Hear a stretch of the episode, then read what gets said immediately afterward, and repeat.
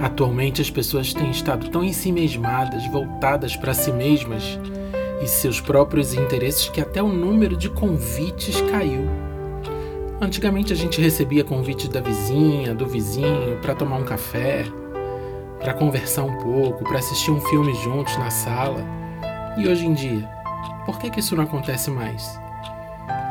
Convidar alguém para algo também é uma expressão de bem-querer. Receber um convite é tão lisonjeiro, afinal, alguém lembrou de você e pensou que a sua companhia faria alguma diferença em alguma ocasião, não é verdade? Quantos convites você tem feito? A quantas pessoas você tem derramado apreço, atenção e carinho? E os convites que você tem recebido? Tem conseguido reconhecer e repelir as intenções ruins em determinados convites? E os convites feitos com, os com as melhores intenções? Você os tem aceito?